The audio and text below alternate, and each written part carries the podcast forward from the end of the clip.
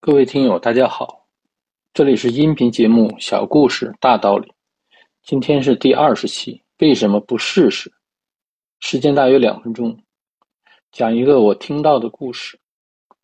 上学的时候，学校管理很严格，晚自习的时候不允许出校门。同住的有位大哥，这位大哥经常在晚自习到学校外边上网吧。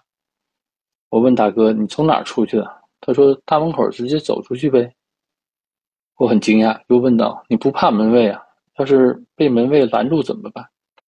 大哥微笑着说：“拦就退回去呗，不拦就走出去。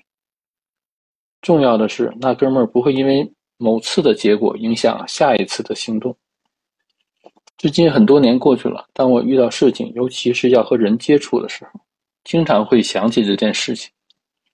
不要假想去做，去试错，有些事情错了也没有成本。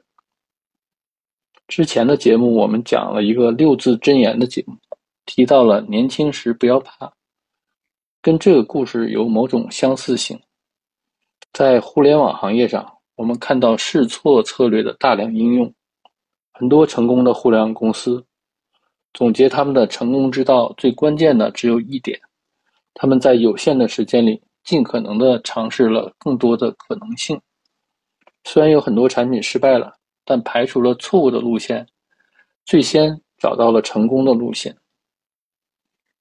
我想人生也如此，复杂如迷宫般的人生之路，谁能预见哪条路是正确的？